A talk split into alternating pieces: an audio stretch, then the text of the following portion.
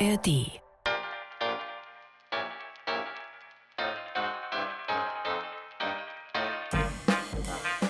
Die 20er Jahre in Berlin. Dazu fällt uns ja spontan viel ein. Wir gehen der Sache auf den Grund, Monat für Monat, genau 100 Jahre zurück. Heute geht es um Parteiengezänk, rechte Umtriebe und einen Innenminister in heikler Mission, Karl Severing. Und um nicht weniger als eine Demokratie am Abgrund. Heute minus 100. Es geschah in Berlin. Ein Podcast vom RBB. Blick in die Morgenausgabe. Der nationalsozialistische Spitzelsumpf. Schlagitter von Mitgliedern der eigenen Organisation an die Franzosen verkauft. Mordhetze gegen Severing. So prangt es auf der Titelseite des Vorwärts vom 19. Juni 1923. Kostenpunkt mittlerweile 400 Mark. Ein SPD-Minister ist unter Beschuss, Karl Severing. Wird Preußens Innenminister diese Berliner Parlamentsdebatte politisch überleben? Wird die Republik dieses Schicksalsjahr überleben? Und was hat das alles mit dem Todesurteil für Schlagetter aus unserer Mai-Podcast-Folge zu tun? Ich bin Harald Asel. Und ich bin Matthias Schirmer und übernehme jetzt mal so den Part, was bisher geschah. Also, der Freikorpskämpfer Albert Schlageter ist vor wenigen Tagen, nämlich am 26. Mai 1923, von französischen Besatzungstruppen exekutiert worden. Er war ein politischer Untergrundkämpfer aus der rechtsextremen Freikorps-Szene stammte er. Gesichert ist, er kannte Adolf Hitler persönlich und er war bei einer Besprechung dabei, die zum Ziel hatte, die NSDAP soll hier in Norddeutschland gegründet werden. Aber dann fährt Schlageter Anfang 1923 ins französisch besetzte Ruhrgebiet, jagt dort Gleise in die Luft, damit die Franzosen keine deutsche Kohle- und Stahlprodukte abtransportieren können. Schlageter wird von ihnen ein wenig zufällig, als erster und einziger Deutscher deswegen zum Tode verurteilt und erschossen. Und damit ist der Weg zum Märtyrer frei. Wie das genau funktioniert, dazu nachher mehr. Aber jetzt im Juni, einen Monat später, da heißt die Frage in Berlin, bringt dieser passive Widerstand, wie ihn Innenminister Severing gegen die Franzosen propagiert, bringt er eigentlich was? Brauchen wir nicht mehr aktiven Widerstand? Bomben, Attentate aller Schlageter? Und wer war eigentlich schuld an Schlageters Verhaftung durch die Franzosen? Etwa Karl Severing, der SPD-Innenminister von Preußen? Und wer hat etwas Politisches davon, dass Schlageter erschossen wird? Oder Wer will sich alles vom neuen Märtyrer-Mythos ein Scheibchen abschneiden? Und wie ist es eigentlich um die Polizei in Preußen so bestellt?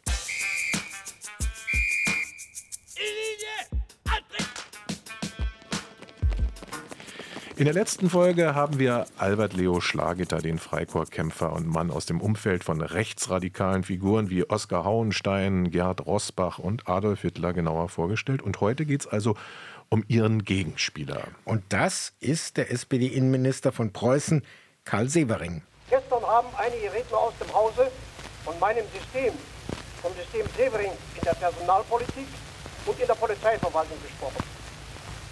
Ich habe nur ein bestreben, in dieser Zeit des politischen und wirtschaftlichen Niederganges alle staatsbejahenden Kräfte zu schnellem und energischem Wiederaufbau zu sammeln. So klingt die Stimme von Karl Severing, aufgenommen im Dezember 1923. Aber was ist bitteschön das System Severing in der Personalpolitik? Das hast du dir genauer angeguckt, Matthias. Ja, also kurz gesagt kann man sagen, das System Severing, das ist ein Arbeitsprogramm der SPD unter dem Motto, wie mache ich eine Polizei oder ein Justizsystem demokratisch in der neuen Republik? Denn in all diesen Ämtern saßen ja noch die alten Vertreter des kaiserlichen Deutschlands drin. Also dieses Personalsystem von Severing, das war eigentlich relativ einfach. Er hat Republikfeinde in Leitungsfunktionen rausgeschmissen oder in andere Städte versetzt und stattdessen hat er dann überzeugte Republikaner in Schlüsselpositionen gehoben. Und Insbesondere hat er noch eine Regel durchgesetzt, die hieß, wer sich in der preußischen Polizei als Ex-Freikorpskämpfer, an einem Putsch beteiligt hat gegen die Republik, der fliegt raus. Und so war auch seine Marschroute bei Parteien und Gruppierungen. Wenn sich Organisationen offen und militant gegen die Republik richteten, hatte sie verboten, zum Beispiel Hitlers NSDAP. Die ist in Preußen verboten und deshalb fragen sich unsere beiden bekannten rechtsextremen Freikorpsführer Hauenstein und Rossbach, was jetzt? Und in diesem Kontext gibt es dann auch die Überlegung, eine neue Partei zu schaffen. Die heißt nun Großdeutsche Arbeiterpartei, aber hat ein sehr, sehr kurzes Leben. Sie wird im November 1922 ins Leben gerufen und schon wieder im Januar 1923 verboten. Das war jetzt eben wieder unser Historiker und Experte für das rechtsextreme Milieu in Berlin, nämlich Martin Sabro. Das ist so ein Katz-und-Maus-Spiel. Rechtsextreme Parteien benennen sich um, die tarnen sich und der Innenminister Severing, der agiert dann wiederum mit neuen Verboten, wohlgemerkt bei offen gezeigter Republikfeindlichkeit. Aber nicht nur, er hat auch einen pädagogischen Ansatz. Bitte was? Naja, er hat in ganz Preußen Polizeischulen eingerichtet. Im Kaiserreich, da hatte es ausgereicht, um Polizist zu werden, dass man militärische Erfahrung im Krieg hatte. Also zum Beispiel mein eigener Urgroßvater, der war als Ex-Militär ein Reviervorsteher der königlich preußischen Polizei geworden, ein Polizeileutnant und das hieß so mit Pferd und Säbel und sein Job war Autorität ausstrahlen, zur Not hart zuschlagen. Aber jetzt in der Republik, da müssen die Polizeianwärter vorher die demokratische Schulbank drücken. Severing hat es mal selbst so formuliert. Je mehr der Polizeioffizier Wirtschaftler, Soziologe und nicht zuletzt Psychologe wird, desto leichter wird ihm die Erfüllung seiner Sendung. So eine Reorganisation und innere Demokratisierung, das ist ein richtig dickes Brett. Der Historiker Martin Sabo hat uns das so erklärt, der Obrigkeit, dem Staat, dem Kaiser bis an sein Lebensende ergeben zu sein, dazu waren viele im Polizei- und Justizapparat ja vor dem Krieg erzogen worden. Und nun sollten sie einer immer mal wieder wechselnden Parteienregierung treu sein. Schwierig. Wir haben in der Justiz die Situation, dass es eine zwar dem Gesetzen verpflichtete Justiz ist, aber nicht dem republikanischen Gedanken in der Mehrheit verpflichtet sich fühlt und den Staat als ein abstraktes Gebilde weit über der Parteienherrschaft ansiedelt, sich selbst als Angehöriger und Zuarbeiter des Staates, aber nicht einer Partei verpflichtet versteht. Und das ist nicht das einzige Problem. Zum Beispiel die Polizei in Preußen. Wir haben immer wieder die Szene, dass die Polizei im Grunde die Verfolgung fortsetzt, dass sie jüdisch aussehenden Passanten, die Schutz suchen, eher als Täter begegnet, sie zusammenschlägt. Tja, Racial Profiling würde man das heute vielleicht nennen. Jemand wird von der Polizei verdächtigt oder sogar misshandelt von der Polizei, weil er oder sie nicht so aussieht oder spricht wie die deutsche Mehrheit. Nur dass es eben damals nicht um Menschen mit schwarzer Hautfarbe oder orientalischen Nachnamen ging, sondern um Männer mit Schläfenlocken oder im Kaftan, mit seltsamen Pelzhüten und mit stark jiddischem Akzent. Aber wieso war das Severing dem preußischen Innenminister so wahnsinnig wichtig? Naja, weil er sich bei Bekämpfungen von Unruhen ob das nun von links kam oder von rechts, auf seine Polizei verlassen wollte und nicht auf das Militär und schon gar nicht auf die Freikorpsleute von der Schwarzen Reichswehr. Das unterschied ihn von führenden Politikern und Beamten der Reichsregierung und in der offiziellen Reichswehr. Sievering wollte, dass seine reformierte demokratische Polizei in Preußen für Ruhe und Ordnung sorgt, nicht die wilden Landsknechte der Schwarzen Reichswehr und der früheren Freikorpskämpfer. Also Leute, die morgen gleich wieder gegen die Republik putschen. Wir haben uns ja in der Mai-Folge schon erklären lassen, dass gerade in dieser Frage die Uhren im Freistaat Preußen anders tickten als in der Reichsregierung. Die Führung in der Reichswehr, in der offiziellen, die wollte die Schattenarmee, also diese schwarze Reichswehr, unterstützen und hat sie auch unterstützt. Aber die SPD wollte die starke demokratische Polizei. Also sehr verschiedene Interessen, obwohl räumlich, das müssen wir uns mal klar machen, beide Regierungen nicht weit voneinander entfernt in Berlin sitzen, und zwar in der Wilhelmstraße. Und auch die Parlamente sind fast in Rufweite. Das ist ja heute so ein bisschen ähnlich. Ne? Wir, wir haben dieses Bundesland Berlin. Ne? Und das hat einen regierenden Bürgermeister, der sitzt im Roten Rathaus und die Berliner Abgeordneten, Achtung, das ist jetzt kein unnützes Wissen, sitzen im früheren preußischen Landtagsgebäude. das klingt jetzt ein bisschen verwirrend, aber die Ähnlichkeit da drin ist, das Abgeordnetenhaus und damals der Landtag, die beraten eben über Landessachen. Und direkt daneben liegt der Deutsche Bundestag im Reichstagsgebäude mit dem Kanzleramt nebendran, Bundespolitik. Und beides regiert von ganz unterschiedlich tickenden Koalitionen im Bund und in Berlin. Jetzt müssen wir aber aufpassen mit den Vergleichen. Ein bisschen ähnlich hast du gesagt, nur das Land Preußen war nicht genau so wie heute das Bundesland Berlin. Preußen war nämlich viel größer. Im preußischen Landtagsgebäude wurde über die Politik im riesigen Freistaat Preußen gestritten.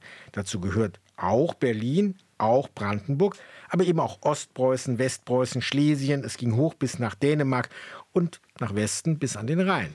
Ach, das liebe ich ja so an dir, Harald, diese Präzision. Also lass es uns mal so sagen.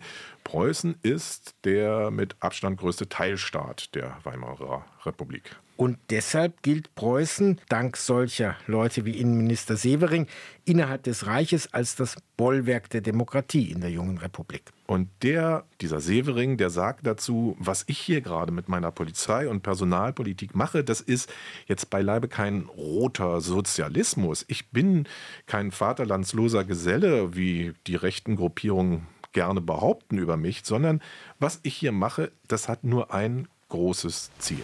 Ich habe nur ein System, nämlich aus dem zerrissenen Volke, das sich oft in zwei oder drei Heerlagern feindlich gegenübersteht, eine Nation zu machen. Ich glaube, das ist deutsch und das ist national. Das ist also das System Severing. Polizei und Justiz sollen loyal zur Republik sein. Aber im Juni 1923 hat Karl Severing ein massives Problem. Das Problem heißt Schlagitter. Und sein Problem wird noch sehr lange Schatten werfen. Wir erinnern uns an die letzte Folge. Durch die Hinrichtung von Albert Leo Schlagetter wird ein Märtyrer geboren. Genug! Ein letztes Wort! Deutschland, erwache! Renn! Ungeheuer! Hebt Feuer!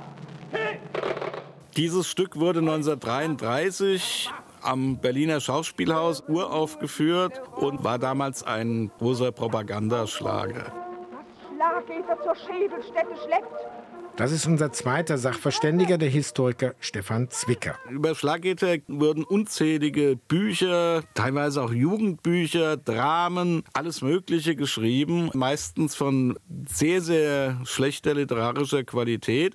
Es gibt ein Stück vom Dramatiker und späteren NS-Literaturfunktionär Hans Joost, in dem es heißt, wir stehen zu Schlaggitter, weil er der erste Soldat des Dritten Reiches ist. 1933, also zehn Jahre später, ist die NSDAP an der Macht. Aber dass es überhaupt dazu kommen konnte, das hat viel mit dem Monat zu tun, in dem wir uns gerade befinden, dem Juni 1923. Denn innerhalb von wenigen Tagen wird der Tod des angeblichen Märtyrers nun von unterschiedlichsten Seiten instrumentalisiert. Wie hat das funktioniert?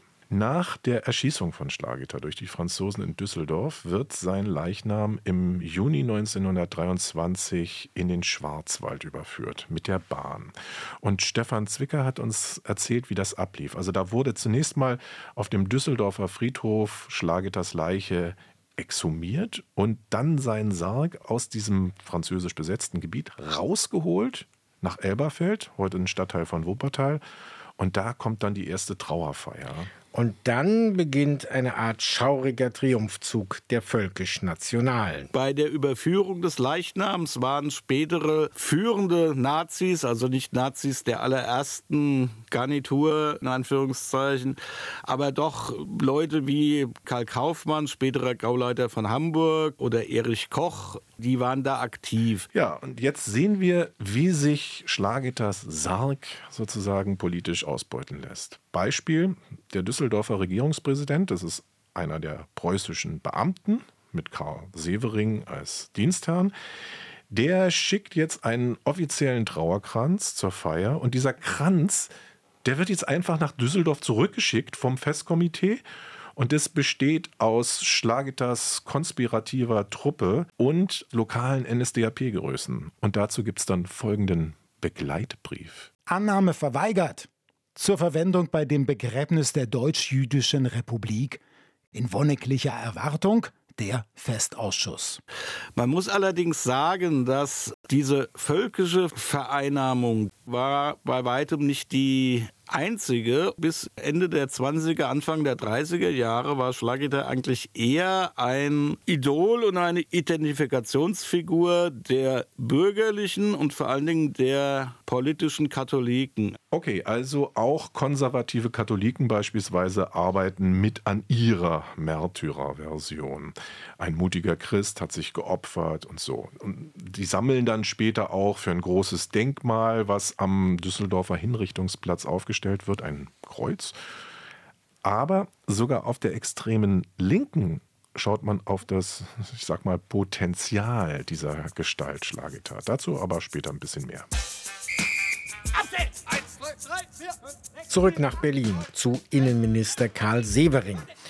Ihm untersteht ja nicht nur die Polizei in der Hauptstadt Berlin, sondern auch im Ruhrgebiet. Und Severing wird nun von rechts vorgeworfen, er habe die Verhaftung Schlagetters durch die Franzosen persönlich eingefädelt. Okay, und wie soll er das gemacht haben? Na, die rechtsgerichtete Presse behauptet, Minister Severing habe einen Haftbefehl gegen Schlagetter ausstellen lassen und er habe dann auch wenige Tage später noch Schlagetters Führungsoffizier Heinz Hauenstein verhaften lassen. Ich glaube, das stimmt ja auch. Hauenstein wurde tatsächlich von preußischer Polizei verhaftet. Ja, aber Hauenstein behauptet nun, er sei ausgerechnet in dem Moment verhaftet worden, als er gerade versucht habe, seinen Kameraden Schlagetter gewaltsam aus dem französischen Kriegsgefängnis zu befreien. Hatte Preußens Innenminister also getrickst? Auf der einen Seite gegen die französische Besetzung gewettert, aber hinten herum einen Guerillakämpfer des aktiven Widerstands ans Messer geliefert? Hm. Naja, er hat wohl nicht, sagt unser Schlageter-Biograf Stefan Zwicker. Aber wie immer ist alles nicht so ganz sicher. Eine Historikerthese, die ziemlich verbreitet ist, die besagt, Albert Leo Schlageter ist von Leuten aus den eigenen Freikorpsreihen an die Franzosen verraten worden. Es gibt Hinweise darauf, dass es Spitzel gab innerhalb der Hauenstein-Organisation.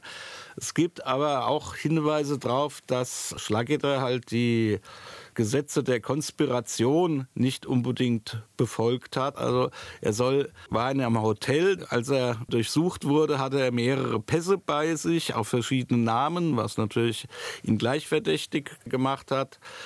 Also es ist wohl nicht auszuschließen, dass er auch etwas Schuld an seiner Verhaftung hat.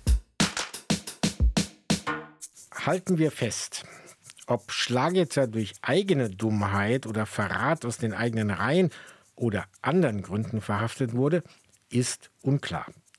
Aber was ganz sicher ist, alle möglichen Strömungen versuchen im Juni 1923 mit der neuen Schlageter Märtyrergeschichte politisch zu punkten. Und wo machen sie das? Im Parlament. Im preußischen Landtag spielt der Fall Schlageter nun eine große Rolle im Juni. Wir schicken Matthias also wieder einmal mit der Zeitmaschine zurück. Wie könnte das geklungen haben im Plenarsaal an der Niederkirchner Straße, wo heutzutage das Berliner Abgeordnetenhaus debattiert? Pardon, die Straße heißt 1923 natürlich noch Prinz Albrecht Straße. Rolle rückwärts. Die Rückwärtsreportage. Dienstag, 19. Juni 1923 im Preußischen Landtag. Eine lautstarke Debatte ging da eben zu Ende über den Widerstand gegen die Besetzung des Ruhrgebiets und über die politische Zukunft des Innenministers Karl Severing, SPD. Den Aufschlag gab gestern schon die Opposition. Der Abgeordnete Paul Becker von der rechten Deutsch-Nationalen Volkspartei Becker, Chefredakteur der Deutschen Tageszeitung. Immer wieder schreibt er über den sogenannten bolschewistischen Dolchstoß in den Rücken unserer auf dem Schlachtfeld unbesiegten deutschen Armee. Becker beschuldigte hier am Montag die SPD-Presse. Sie verzerre das Bild heldenhafter Nationalhelden wie das von Albert Schlagiter. Und er behauptete, SPD-Innenminister Severing höchst selbst habe die Verhaftung Schlagiters im Ruhrgebiet durch die Franzosen in Gang gesetzt. Hören wir wir noch mal hinein. Dem verschärften Druck der Franzosen muss verschärfte Abwehr entgegengestellt werden. Darum kann ich nur Bedauern und Entrüstung äußern über die Welt am Montag und ihr Urteil über den großen Märtyrer Schlageter dessen Name an jedem deutschen Hause angebracht werden sollte, gegen den der Minister des Innern aber ohne jede Veranlassung einen Steckbrief erlassen hat. Wie konnte solches gegen vaterländische Interessen geschehen? Es ist ein schweres Unrecht, gegen unser Volk für immer dem aktiven Widerstand abzuschwören. Frankreich will den Deutschen rein. Es geht um das Letzte. Davon hängt die Selbstbehauptung und das Schicksal Preußens und Deutschlands ab. Soweit also von weit rechts der DNVP-Abgeordnete Paul Becker, aber auch Rudolf von Kampe von der gemäßigt konservativen Deutschen Volkspartei DVP sprach dazu. Er würdigte noch einmal ausdrücklich den Freikorpsmann, nannte Albert Schlageter einen Helden mit, ich zitiere, ruhiger, kalter Hand. Aber auch er griff den SPD-Innenminister an. Minister Severing hätte rascher gegen die kommunistischen 100 Gewerkschaften einschreiten sollen. Mehr Argwohn gegen links und weniger Misstrauen gegen rechts, Herr Minister. Aber, aber der Kampf der Deutschnationalen gegen uns und unseren Führer Stresemann, der ist bedauerlich und politisch unklug. Ein bedauerlicher Kampf im nationalkonservativen Lager also für den gemäßigt konservativen Rudolf von Kampe. Er sieht wohl potenzielle Gemeinsamkeiten, auch mit Rechtsaußen, mit der DNVP. Soweit die Opposition. Anders sahen es die Vertreter der Regierungskoalition aus SPD, DDP und Zentrum. Sie verurteilten die Hetze gegen den SPD-Mann. Die liberale DDP etwa forderte die Vertrauensfrage über den Innenminister zu stellen, um ihm so mit einer klaren Parlamentsmehrheit den Rücken zu stärken. Und auch der andere Koalitionspartner, die bürgerlich-katholische Zentrumspartei, stieß in dasselbe Horn. Auch Zentrumsabgeordneter Dr. Leo Schwering nahm Bezug auf den Auslöser der Debatte, also das französische Todesurteil gegen Albert Schlageter. Schwering rief allerdings dazu auf, man sollte hier klarer trennen zwischen dem, was der Attentäter gewollt habe und dem, was er wirklich tat. Was er gewollt, ist höchsten Lobeswert. Er war bereit, um seinem Vaterlande zu dienen, sein Leben einzusetzen. In diesem Sinne ist er für uns ein nationaler Held.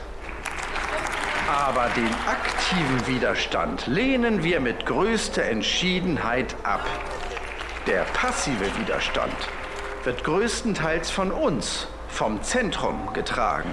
Dr. Leo Schwering von der Katholischen Zentrumspartei. Mit Spannung erwartet wurde nun die Antwort des preußischen Innenministers Karl Sievering selbst. Hat er, hat seine Behörde tatsächlich die Verhaftung Schlageters durch französische Besatzer aktiv unterstützt? Hat er den Freikorpsmann in Preußen zur Fahndung ausgeschrieben? Severing zeigte sich ruhig, eigentlich habe er zu den Vorwürfen gegen ihn völlig schweigen wollen, so der SPD-Mann. Wenn aber die Dinge so dargestellt werden, als ob die Sprengattentäter vom reinsten Willen beseelt sind, die behördlichen Organe aber, also diejenigen, die dagegen einschreiten, mit dem Vorwurf des Landesverrats bedacht werden, dann ist der Zeitpunkt da, wo Schweigen Verbrechen wäre. Wo das gestanden hat? Auch in Ihrer Zeitung, Herr Abgeordneter Becker.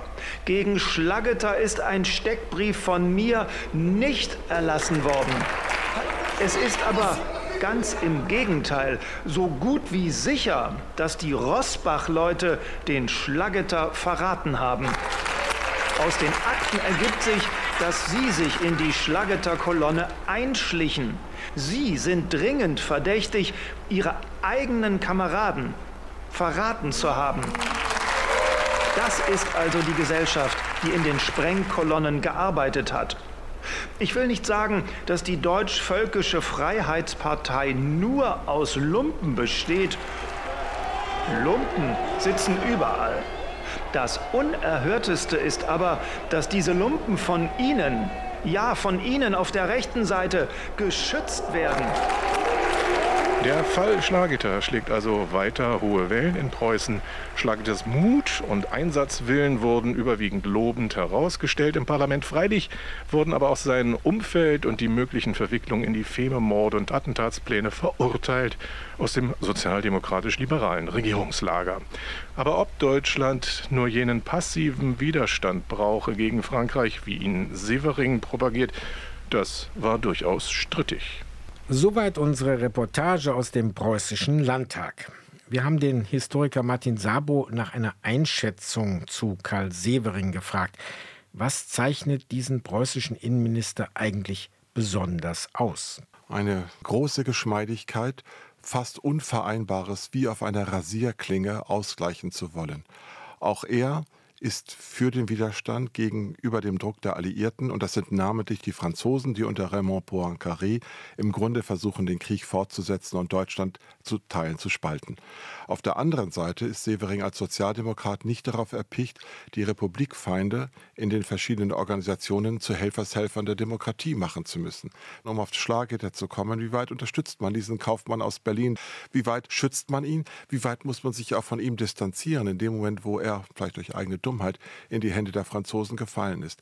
Das ist eine nicht ausgleichbare Situation. Und sie reflektiert auch die gesellschaftliche Spaltung, die sich zwischen der Linken und der Rechten darstellt, während die demokratische Mitte gar keine Entwicklungschance eigentlich hat und deswegen auch immer geringer. Eine Partei haben wir bis jetzt ganz außen vor gelassen und das sind die Kommunisten, die KPD. Nun ließ sich ja denken, schwarze Reichswehr, Ex-Freikorpskämpfer, die die Revolution von 1919 zusammengeschossen haben, gegen die linke Münchner Räterepublik kämpften, das sind doch die natürlichen Feinde der KPD.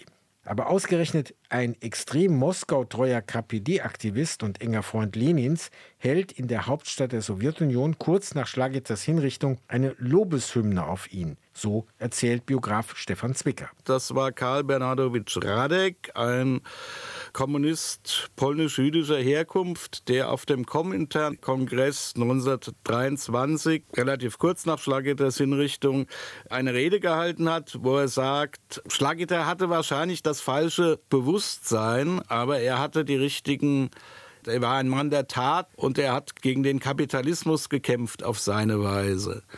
Schlagetter ist tot, aber wir können uns vorstellen, dass es neue Schlagetters gibt, die mit uns einen gemeinsamen Weg gehen. Schlagetterlinie heißt die Strategie des Kommunisten Radek dann auch. Dann gab es dann einen relativ kurzen, aber doch intensiven Dialog zwischen Vertretern der extremen Linken und der extremen Rechten, die eben sagten, in einer Welt, wo wir von Feinden umgeben sind, sowohl die Sowjetunion als auch Deutschland, wäre es doch eigentlich nur sinnvoll, dass man einen gemeinsamen Weg geht.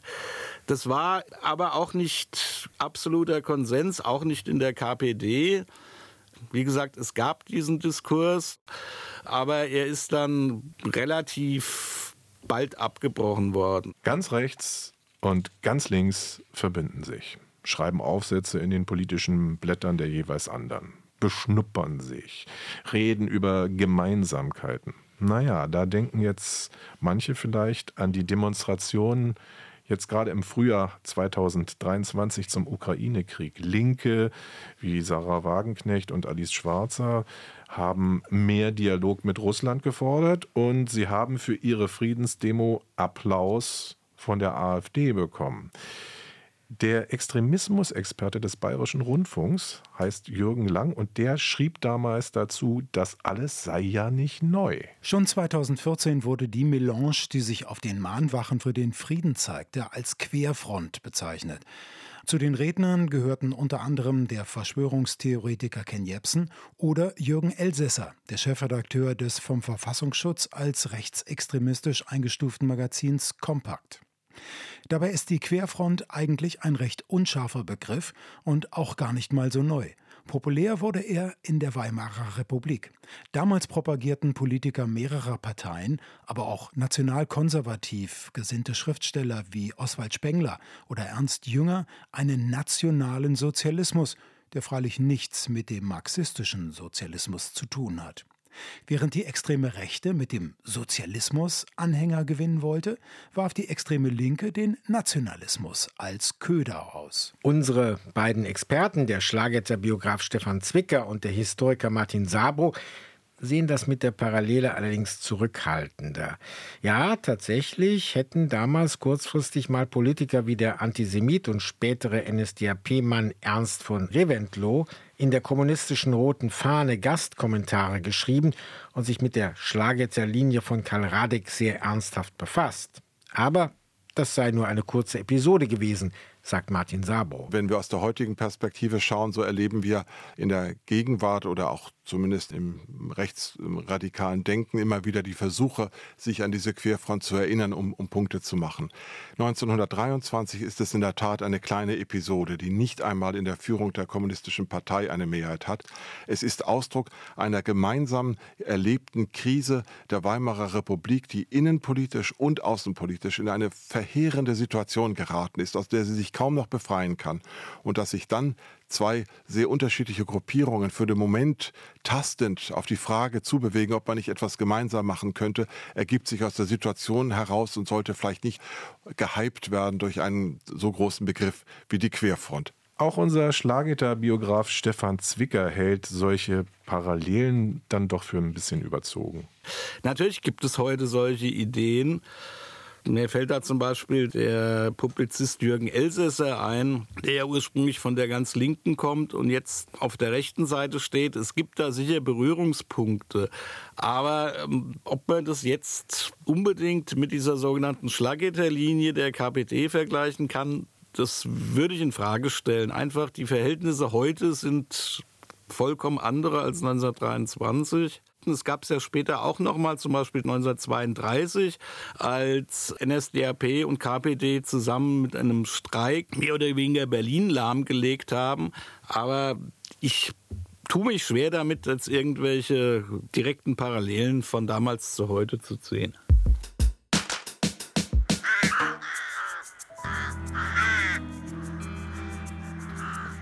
Krisenjahr 1923. Die Demokratie auf Messers Schneide.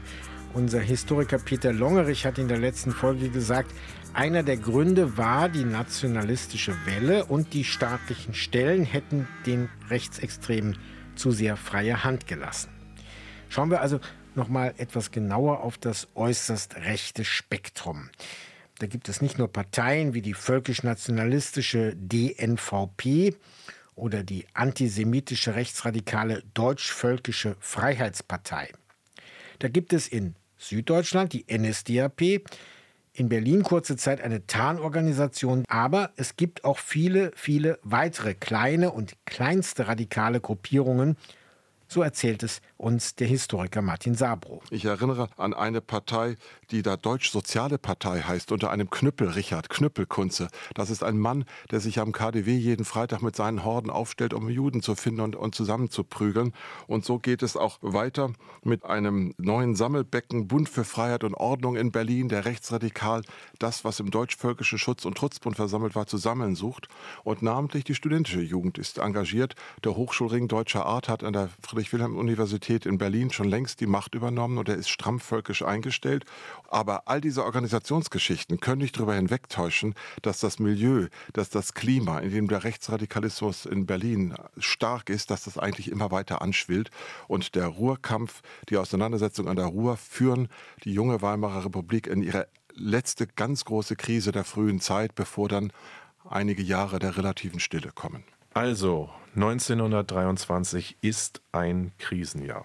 Gleichzeitig versuchen die rechtsextremen Kräfte, die Schwarze Reichswehr, mit verschiedenen lokalen Putschen ein Signal, ein Fanal zu setzen für das Ende der Republik. Im November scheitert auch in Bayern ein Putsch, der in jedem Geschichtsbuch steht, der Hitler-Ludendorff-Putsch in München. Dass die rechten Putschpläne scheitern, liegt unter anderem an ihrem Dilettantismus, sagt unser Historiker Martin Sabro. Aber nicht nur. Möglicherweise liegt ein Grund auch darin, dass der Rechtsradikalismus nicht klar genug geschieden war in zwei unterschiedliche Lager, von denen nur eine Form hätte siegen können. Wir bewegen uns ja immer noch in einem gewissen Schattenreich nach der Revolution, bei dem der Rechtsradikalismus mit seinen unterschiedlichen ideologischen Vorstellungen in kleine Grüppchen zerfallen ist, die alle nicht auf demokratische Partizipation setzen, sondern auf das Charisma von Führern und Kleinführern. Letztlich ist es ein Leutnants- und Hauptmannsrechtsradikalismus. Und es gibt noch einen anderen Grund, warum dieses hochgradig zersplitterte rechtsnationalistische, völkische und antisemitische Milieu sich in diesem Schicksalsjahr 1923 nicht einigen kann.